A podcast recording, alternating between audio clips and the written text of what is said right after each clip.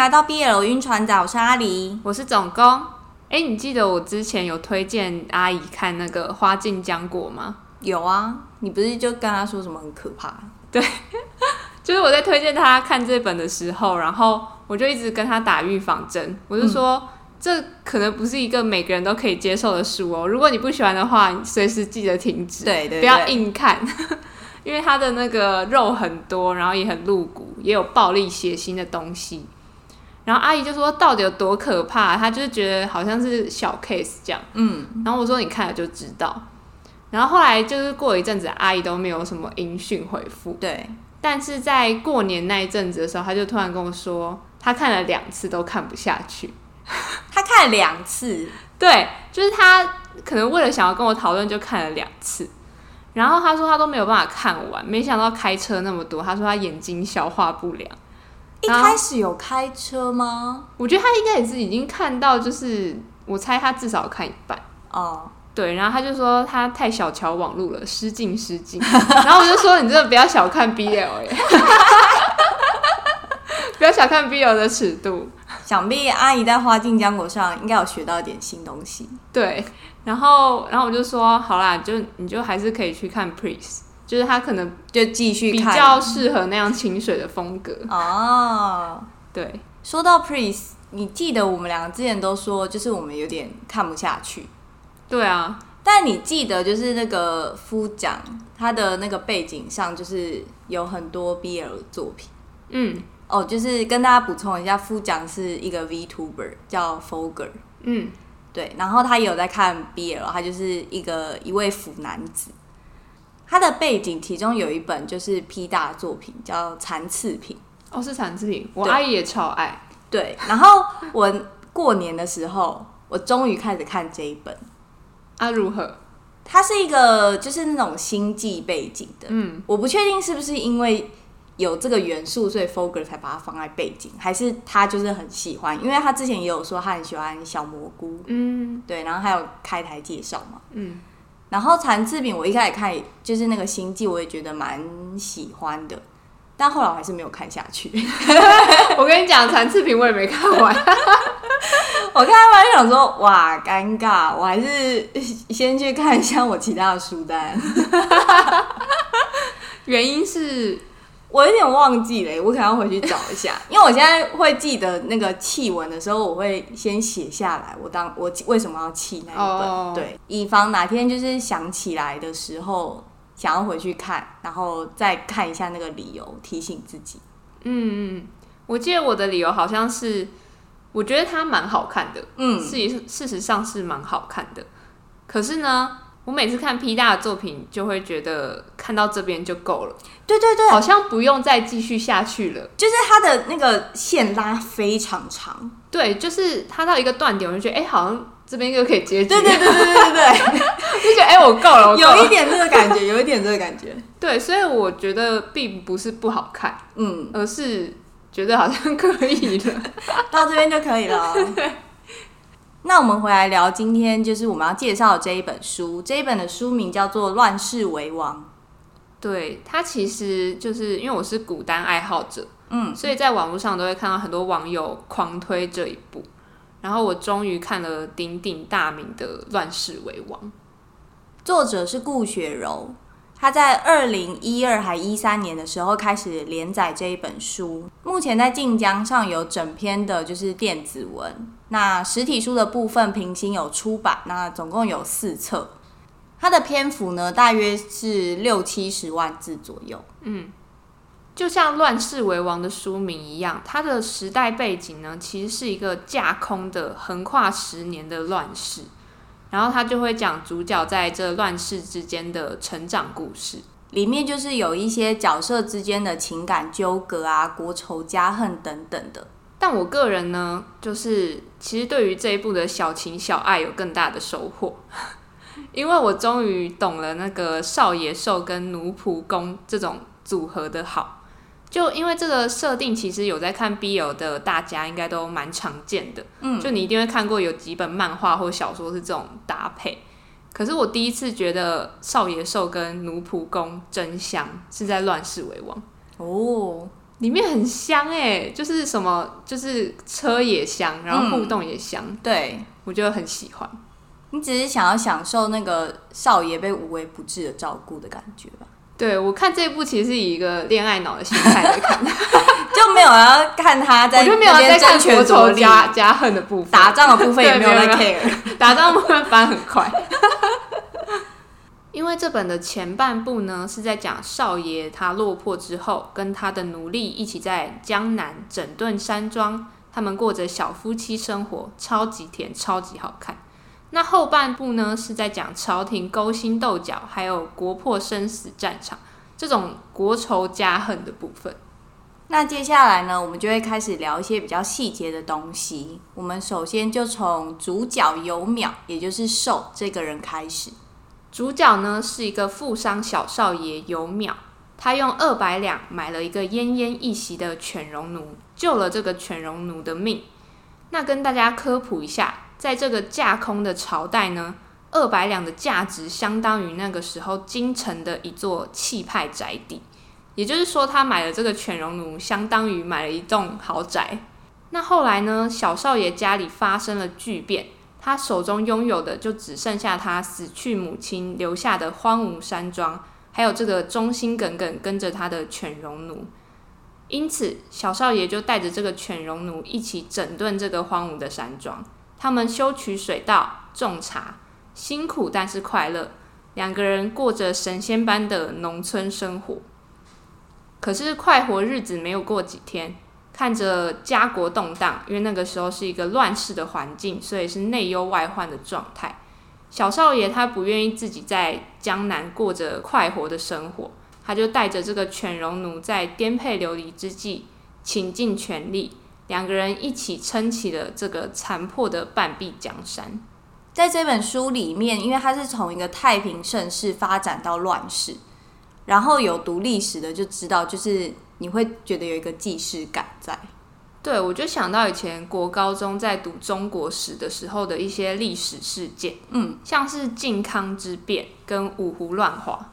因为靖康之变就是北宋的时候，女真族就是攻陷首都。然后掳走宋钦宗、宋徽宗两个皇帝，对，北宋就这样灭亡了。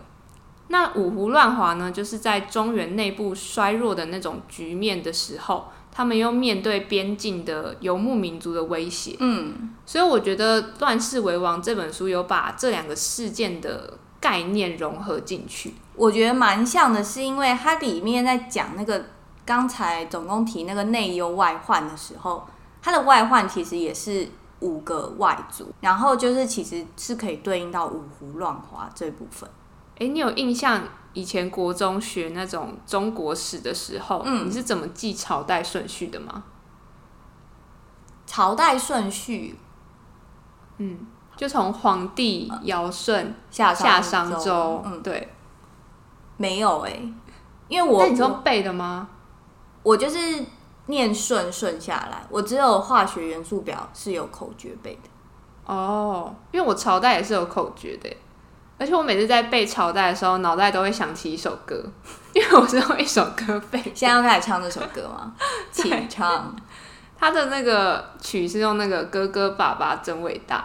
嗯，他的唱法，哎、欸，我要在这边唱吗？对啊，我们也有要考那个会考的朋友。我觉得我们补习班的老师可能有唱过，但我可能那时候是不屑一顾。真假的？因为我就是背不起来，我我没有办法背起来，所以导致我现在在背朝代，我都要先唱《哥哥爸爸》这首歌。那我想要听你唱。好，就是黄帝尧舜下商周，周分西东周，秦后始两汉，魏晋南北朝，隋唐之后五代十国，再来宋和元明清，中华民国了。中华民国了，没有哎，完全没印象哎。哎，这是我老师教我的。然后我现在害我每次在想朝代，我都要先过一下 这首歌。我不知道为什么我就会超顺的一路下去哎。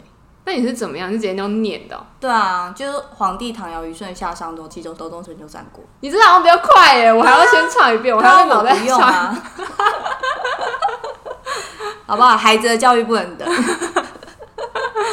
大家就想一下，你要用念的，还是要就是唱一首歌把它背起来？大家自己斟酌。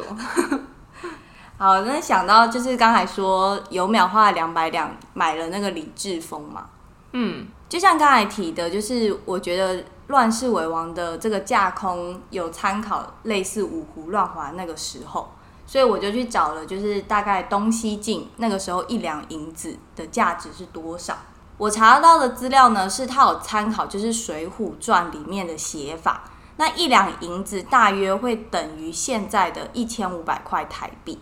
然后当时宰相的月薪大约是三十两，所以他的月薪是四万五千块。嗯，那大家可能听起来会觉得，哎，为什么宰相然后月薪只有四万五千块？大家要加上那个通货膨胀。对，就这个已经变了。对，他的这个一千五百块是那个时候，嗯，就是东西紧的时候的一千五百块台币这样。好，那书中一直提到说，就是尤淼就是一个大手大脚的人。然后他花了两百两当了一个冤大头，把李志峰买回家。那大家想哦，如果跟那个宰相的月薪比起来，就等于说你当一个当朝宰相要七个月不吃不喝，你才可以把李志峰买回家。嗯，所以我当时就觉得哇，真的一个臭富二代，好开心哦。他超开心的，有钱很快乐。一开始就是有淼他爸爸送他上京师念书的时候。有淼第一年，他就花了三千两银子，等于说那个宰相要工作一百个月。有钱人很好哎、欸，我就想说太可怕了。然后大家应该会想说，为什么尤家那么有钱？因为就是尤家的祖辈们，他们那个时候在贩卖私盐，嗯，所以就是捞了一大票。对，私盐致富。所以当初就是看到他就拿了那么多钱上京城念书，然后结交一堆纨绔子弟。我就想说，这不就是移植到现代化，就是富二代出国念书啊？对啊，没错。而且他的那些狐朋狗友，就是看在他长得好看，然后出手阔绰，才接近他。对，但他其实自己个性也讨喜，而且我觉得他爸有一个更重要的目的，其实也不是让他读书，而是要让他结交这些达官贵人子弟。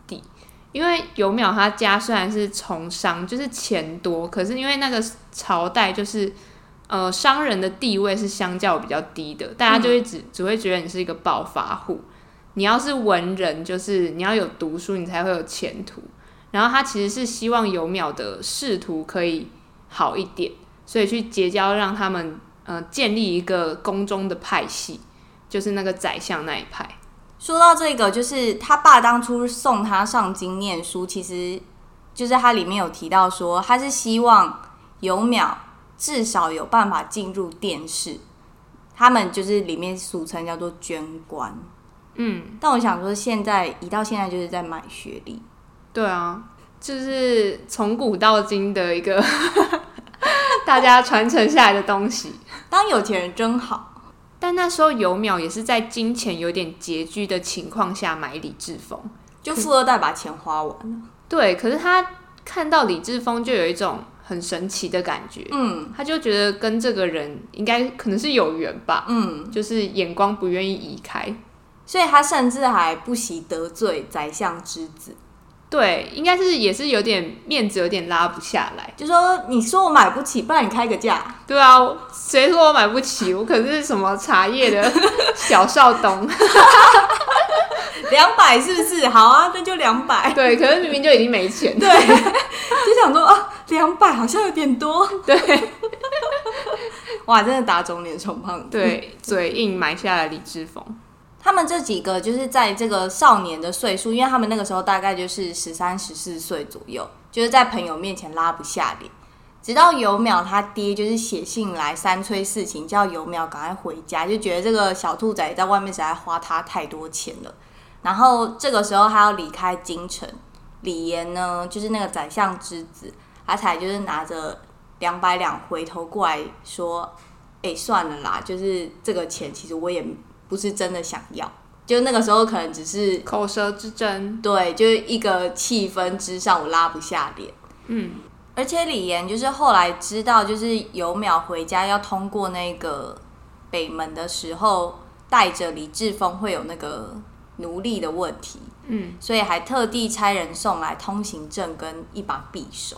嗯，那因为后来就是这一把匕首其实帮了游苗很多，我当然就在想说，哎、欸，其实李岩的心思还是蛮缜密的，就他是不是其实对尤淼的感情就是 more than friend？我其实觉得他应该只是想要拉拢尤淼到他这个派系。当然，我觉得他在友情上一定也是蛮喜欢这个人的，嗯，因为尤淼本身自己很讨喜可爱，对，而且他是一个治得住很多人的，就他用他用他的软性的攻势，他可以压制住很多人，嗯，但他对于游淼有没有暧昧的感觉？我觉得好像是没有。因为后面就是我觉得他后面讲的有点隐晦，所以就是让人摸不清到底作者有要往这方面写，还是没有要往这一方面写。我觉得后面之后作者好像很不在意李岩这个角色，对，所以导致我觉得他没有更多的描写他对于尤淼他们之间的关系。因为之前不是有讲一个就是。因为他后来不是有写到，就是尤淼想要跟李志峰确认关系的那个时候，嗯，好像有写到说，就是尤淼有想到他以前跟李岩，嗯，就是他觉得他跟李志峰可以，但是他跟李岩是不是有一点怪怪的？就是李岩有一点想要怎么样，但是他们又没有怎么样。我觉得尤淼完全没有把李岩放在心上，然后李岩对他应该也只是觉得他可爱，然后亲几口。所以我觉得他们应该蛮清白的。哎、欸，你有没有觉得尤淼其实他带着主角光环开了很多金手指？我觉得还好，是吗？我觉得他能力非常强悍，那就是他的能力很强啊。所以就是金手指啊，因为是啊，他是靠他自己努力在乱世夺得一个席位。哎、欸，他我有一个印象很深刻的是，因为他。身上杂糅了墨家跟儒家的精神。嗯，墨家的精神呢，是因为尤淼他妈妈喜欢墨家那个兼爱非攻的思想。对，然后墨家又对兵法、工学还有农道都是有研究的。嗯，他不是回到那个破败的山庄，然后他发现他妈妈的藏书里面有天工开物这个典籍。嗯。哎、欸，他超神的，他就去看了《天工开物》，然后里面有记载怎么制造水车。嗯，嗯，他读了这本书之后，他就自己画了图，然后找工人实做。我就觉得这很强吧？没有，他这个就是只是要映衬说，就是尤淼是个聪明的孩子，就他不是一生下来就会啊，他还是是因为他妈妈的关系，然后他有念书，他看了那个书才设计出那个水车，他不是凭空设计出水车。对，可是这。还是算是有金手指吧？没有，我觉得就只是在凸显他很聪明这件事。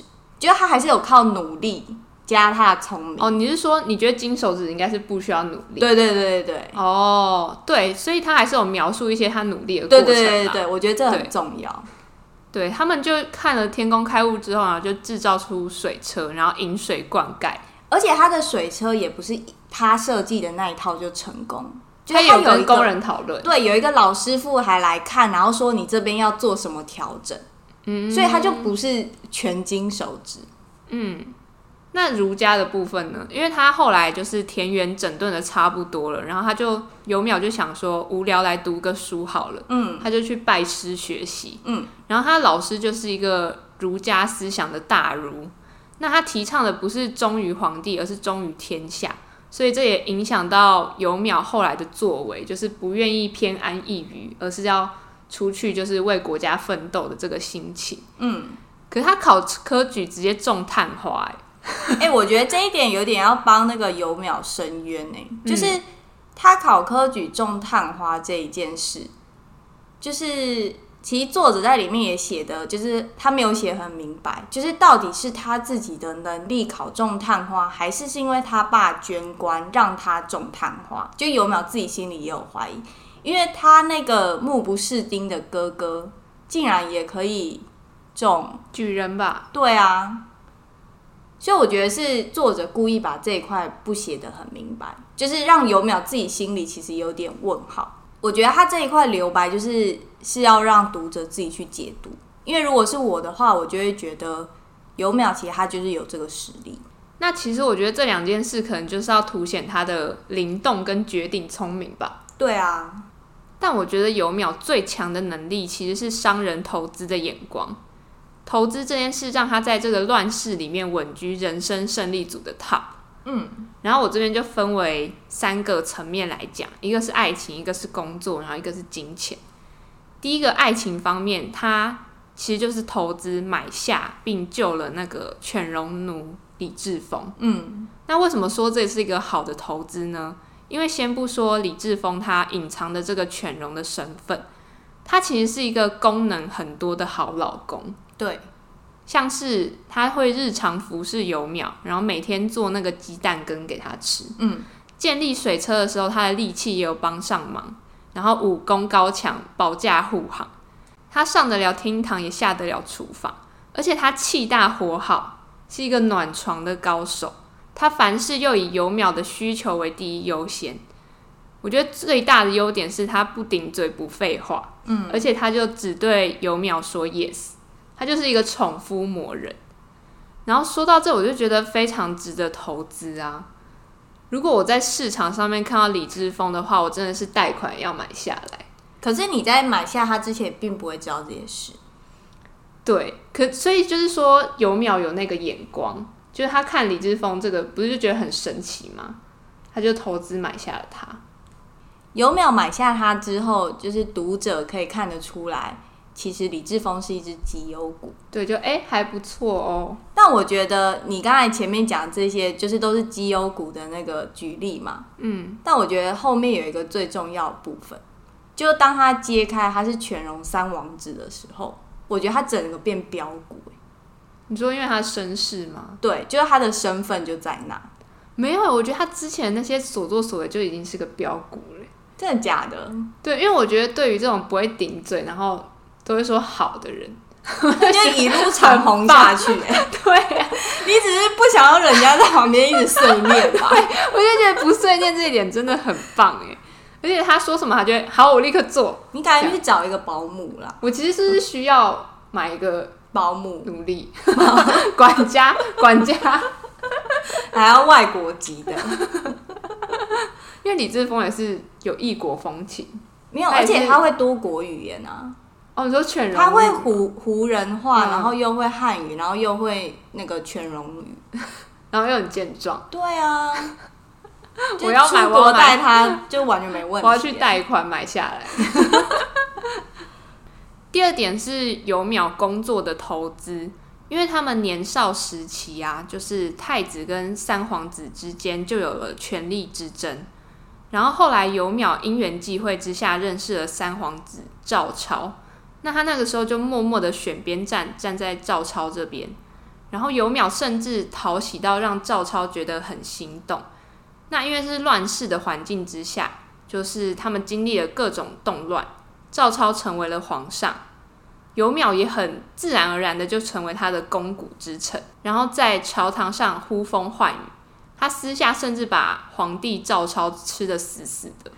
所以我就觉得他这一步就是为了他自己的工作前途铺了一条康庄大道。我觉得一开始尤淼是有稍微就是站队赵超，但是其实他也不是百分之百就压赵超那一边，因为中间还有一些是他跟太子有接触的时候，他心里有所想说啊，他懂为什么太子是太子，而赵超只是三殿下。嗯。对，但是后来他其实还是默默的站在赵超那边了。然后我觉得投资是一定有风险的，所以其实从游淼这些评估当中，也可以看得出来他身为商人的那个抉择，就是他知道那个风险在哪里。嗯，但他最后还是站赵超这边了。所以我觉得他这是一个对他自己工作的一个投资。我觉得是因为赵超给他的第一印象太好了。对，因为他其实是用赵超的性格品格来站队的。嗯嗯。但我这一边、啊，我不是以结果论哦。嗯。我觉得赵超他本身的性格，但当然也有可能是因为这个乱世中间的很多事件把他磨成，就是他有一种很扭曲的性格。但我想讲的是，我觉得他超级适合当一个皇帝。哦。我好惊讶哦！我以为你要说他超不适合当一个皇帝。我觉得他超适合当皇帝，但是他完全不适合当朋友。为什么？因为他后来不是就是有跟尤淼在那边，就是有答应，然后又反悔，答应又反悔，就是他那个喜怒无常的个性。嗯，他有一部分好像也是想要保护尤淼。嗯，就是这个环境塑造成他这种个性，所以我就觉得，就也不是他的错，只是他真的很适合当皇帝。我觉得他很倒霉耶，他就是那种爹不疼娘不爱，然后他做，如果他做事做正确了，大家会觉得是正常的，嗯，可是他只要一错，然后所有人就会压着他打，说他的不是，就我觉得他其实蛮惨的，因为他就是除君的眼中钉嘛，肉中刺。其实这里面他们后来乱世的时候，在讨论赵超到底适不适合当一个皇帝的时候，有一句话我超印象深刻。就是，嗯、呃，那时候有一派人说，太子之所以适合当皇帝，是因为他从小就被培养成一个君主。嗯、那赵超其实不是，他其实是一个不受宠的皇子的角色，所以他可能中间会经历了很多情绪的折磨。那个是那一派的人认为赵超不适合当皇帝，他没有学习怎么当一个君主。嗯，对，那一段我其实蛮印象深刻，因为我没有往这个角度去想过。但是那些肱骨之臣也没有想过，太子在被培养成皇帝的这个路上，那个时候是一个盛世。哎，对，就我觉得盛世的话，一定是选太子当皇帝。但是乱世的话，真的只有赵超，我觉得没有别人。所以我觉得后来聂丹那个选项也蛮，也蛮蛮伤人的，但也不能说他不对。嗯嗯。我觉得聂丹他就是要走一个名正言顺的角度出发，他就是觉得你要有这个名当做你的根基，你上面才发展的稳。对，可以理解。但其实这个背后就是，那赵涛可能就会需要死。对，嗯，就是这么残酷的一件事。没有需要死啊，就是有可能会死，他一定会死。他的就是那个太子一定会把他弄死。但如果我是下面那一些文臣啊，我一定觉得很开心哎、因为就有一个人在前面冲锋陷阵。你说赵超还是聂丹？聂丹，所以聂丹后来才会，因为你就会想说，哇，有一头鸟，出头鸟，对，有一个这么固执的人当出头鸟，好棒哦、喔！就我只要站在他身后，他就会自己去完成，就是我们大家众人的愿望，而且最后受伤害也不是我们，因为第一个死的一定是他。就是他，好可怜哦、喔。对，而且他最后就是和他互相喜欢的那一个人，就是尤邈表姐。嗯，最后还是嫁给了赵超。这边的操作，我其实觉得有点问号。没有吧？是因为是赵超想要牵制尤邈，因为尤淼那个时候就一直放话跟他说：“我现在就是。”不想当官了，你要这个国家你就自己去管，我没有要帮你管这个国家，所以他就故意娶了他姐姐。那他娶了他姐姐之后，他也没有当官啊。但是就是有多一个可以威胁的路啊，就有一种、嗯、哦，你家人在我手上。赵超也是很惨，我真的觉得这个世界对他不公平。虽然我觉得他们就是他们不是四个人结拜吗？嗯。就大哥是聂丹嘛，然后二弟是李志峰，三是赵超，四是尤淼。但我觉得他们四个人中间，就是有某些人特别不熟啊，就是赵超跟李志峰啊，他们之间有一点情敌关系。对，因为赵超之前其实他是喜欢尤淼，其实他一直都蛮喜欢尤淼的。哎、欸，人他十三岁就看上尤淼，他才是先到。对呀、啊，他才先到那个好不好？要不是他是三殿下。他就没有出手啊，怪事！我就说这个世界对不起他啊。对啊，哎、欸，如果他出手，我觉得李志峰不一定哦。他出手，我跟你讲，尤淼爱他爱到死，真的。因为尤淼一开始也觉得他很不错啊。对。他也送他一颗牙齿，对，是被打断牙齿。是啊。真的，李志峰炮灰好可怜哦！天哪，李志峰真的是。主角光环，他才开金手指吧？对耶，李志峰也是一个无风无雨，虽然有出去打仗，可是他就是过得蛮逍遥的啊。那你会贷款买下赵超吗？不会，还是买李志峰。李志峰比较优秀吧？对啊，以床事看来是蛮优秀。对，因为赵超的情绪感觉起伏很大，而且赵超感觉话比较多。赵超是开朗那一种。哎、欸，你现在不能用性格来讲他，因为是后面的事情把他性格养成这样。你要从就最最初他在元宵节的时候看到那个，这太难，没有啊，可是一定会变成那样啊，就是他一定会经过这些事。没有，如果有淼一开始就进宫给他当伴读，哦，你说他就会甘愿当一个王爷，就一个闲散王爷啊，反正他都已经得到他最想得到的人。不行，我喜欢李志峰，硬要站李志峰哎。但我当初也觉得他们四个会结拜很奇怪，就有一种结拜超莫名。不是不是，我奇怪的点是在于，就是让这一本里面有一种魏骨科的感觉。你的点点很奇怪，就是四弟和二哥啊，有点很奇怪。我就想说，还是就是作者隐藏彩蛋。我没有想到喂骨科这件事，哎，是吧？是喂骨科啊。哦，对，这样讲没错，是不是？二弟跟四弟不知道在搞什么。哇，这一本那个 take 真的很多。哎、欸，我们刚刚绕了很大一圈，那我们回来讲，就是有淼投资眼光的第三点，关于金钱方面的投资，就是他把小舅乔爵接来管理他的江波山庄，就是让他自己可以在外面闯荡，而且他可以在房间里面跟李志峰逍遥的时候，都有乔爵这个角色在帮他经营管理。让他不愁吃穿，不愁银子，有钱有底气。甚至赵超这个皇帝在发官员薪水的时候都没钱发，然后还要来跟有淼借。那他赈灾的那个粮食也是说拿就拿，因为他们的他田园很多，种了很多食物。那他即使不当官，以后游山玩水，完全不愁吃穿。我真的觉得是很聪明的投资，就找一个经理人来帮他管理。没错，我觉得尤淼他对于那个金钱的敏锐度很高，就是从很前面的时候，他跟着商队去延边，然后他就马上注意到说，哇，一块毛皮可以从就是五铜钱，然后换成五两银子，就是这种暴利的价差开始，然后到他经营山庄的时候，去选说哪一些地可以种哪些钱，然后跟那些佃农。讨价还价，他们要缴多少租金的这个时候，我都觉得他对那个金钱的掌握度，其实都有一定的水准在。对，而且我觉得他很有脑袋的地方是，他不会一味的想着我要赚钱，而是他会在那个他跟那个佃农讨论的时候，他会考虑到他们的背景，然后给他们一点优惠，来延长他们愿意在这边工作的时间。嗯，所以我觉得他整个是很有。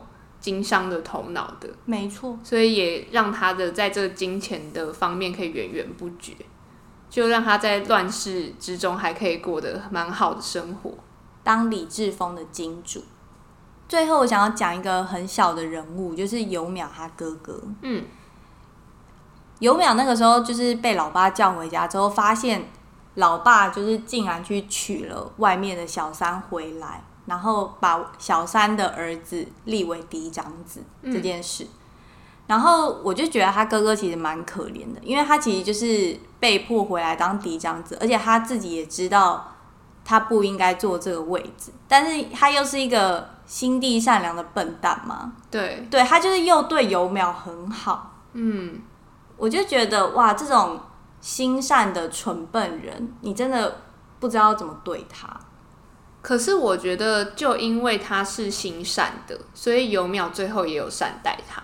对，就是如果他心不善，尤淼真的会把他弄死，欸。我觉得，而且他哥哥有做一件事让我非常印象深刻，就是在那个时候，尤淼不是被迫去接了那个山庄嘛，因为他就觉得啊，家里好像没有自己的地位了。嗯，那时候尤淼其实真的没有钱，然后他们一开始也很困难。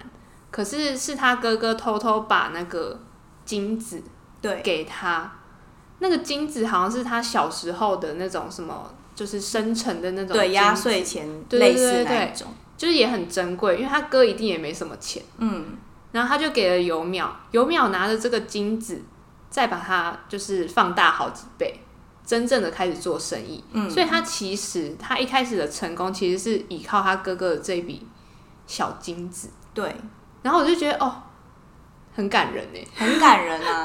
对，所以他哥做这件事让我很印象深刻，就他是真的想要跟尤淼多亲近。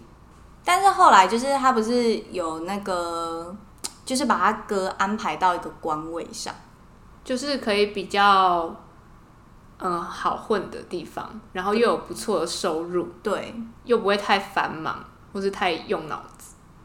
就他把他哥安排到这种爽缺，我就觉得如果我是其他的人，就我是在外面要应征那些人，我应该会觉得超不爽，超不爽。可是。尤淼就是有权有势啊！对啊，真的讨厌有钱人，仇富。我不是说乱世为王，我喜欢的是小情小爱的部分吗？就是有一段我很很喜欢，然后不知道你记不记得，就是尤淼那时候科举中探花，嗯，然后整个国子学都炸了，大家就一直来恭喜他，可是尤淼好像突然觉得没有什么可以高兴的。因为那个时候李志峰不在他身边，对，他就是心很空这样子，他就立刻把小厮叫过来骂说：“你现在立刻出去，骑着马回山庄，告诉李志峰，再不过来，老子就在京城买个人算了。”就是李志峰答应他，就是那个电视前要到，就够没，可是没有到。然后尤淼就说：“这像什么样子？”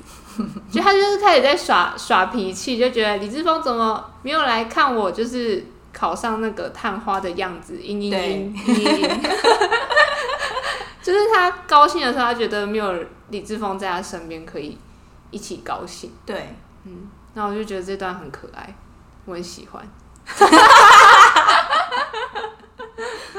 可是赵超有来看他，赵超不重要。尤淼的心中很多人都是不重要的，可大家都会觉得尤淼好像有点重要。对，嗯。哇，我们就结尾在这，是不是？对。今天的节目就到这，欢迎关注 B 楼晕船仔的 Podcast 频道，各大社群平台都可以找到我们。我是阿狸，我是总工，拜拜。拜拜。